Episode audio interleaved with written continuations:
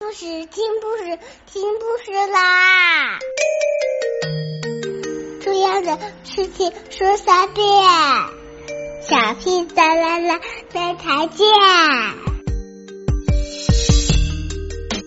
快来听故事吧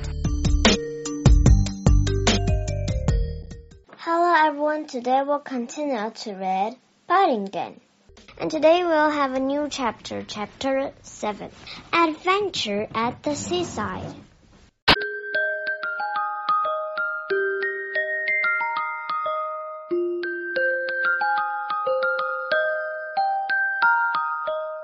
Mr. Brown looked thoughtful. I wonder, he said, looking in the direction of the pond. It would be just like him, said Mrs. Bird. It's the sort of thing that would happen to Paddington. It's got to be, cried Jonathan. It's just got to be.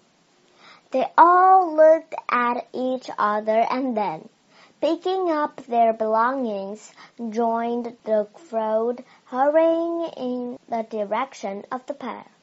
It took them a long time to force their way through the turnstile for the news that something was happening on the pier had spread and there was a great throng at the entrance.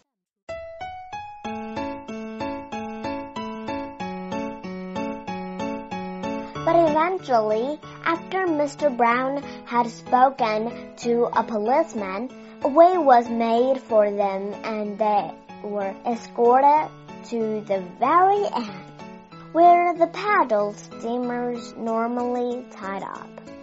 A strange sight met their eyes. Paddington, who had just been pulled out of the water by a fisherman, was sitting on his upturned bucket talking to some reporters. Several of them were taking photographs while the rest fired questions at him. Have you come all the way from America? asked one reporter. The Browns, hardly knowing whether to laugh or cry, waited eagerly for Paddington's reply. Well, no, said Paddington truthfully, after a moment's pause. Not America, but I've come a long way. He waved a paw vigorously in the direction of the sea. I got caught by the tide, you know.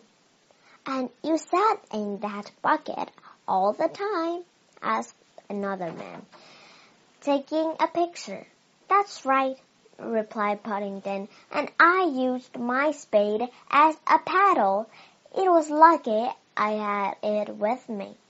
Did you live on plankton? queried another voice.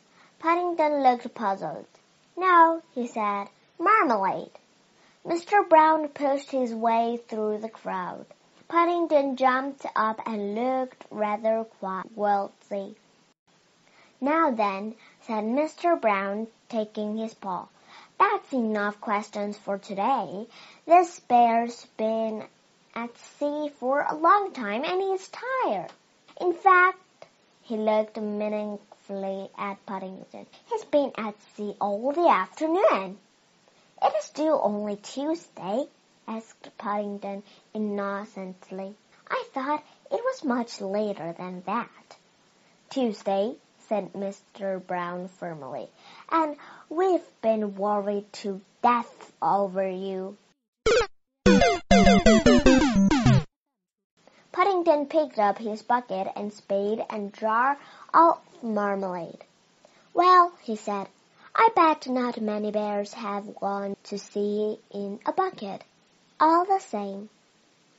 It was dark when they drove along a bright sea front on their way home. The promenade was festooned with colored lights, and even the fountains in the gardens kept changing color. It all looked very pretty, but Paddington, who was laying in the back of the car wrapped in a blanket, was thinking of his sandcastle. I bet mine was bigger than anyone's else, he said sleepily. Bet mine was the biggest, said Jonathan. I think, said Mr. Brown hastily, you'd all better have a pond just to make sure. Perhaps we can come again out another day, said Mrs. Brown. Then we can have another competition. How about that, Paddington? There was to reply from the back of the car. Sam Castles, paddling his bucket all across the harbor, and the sea air had proved too much for Paddington. He was fast asleep.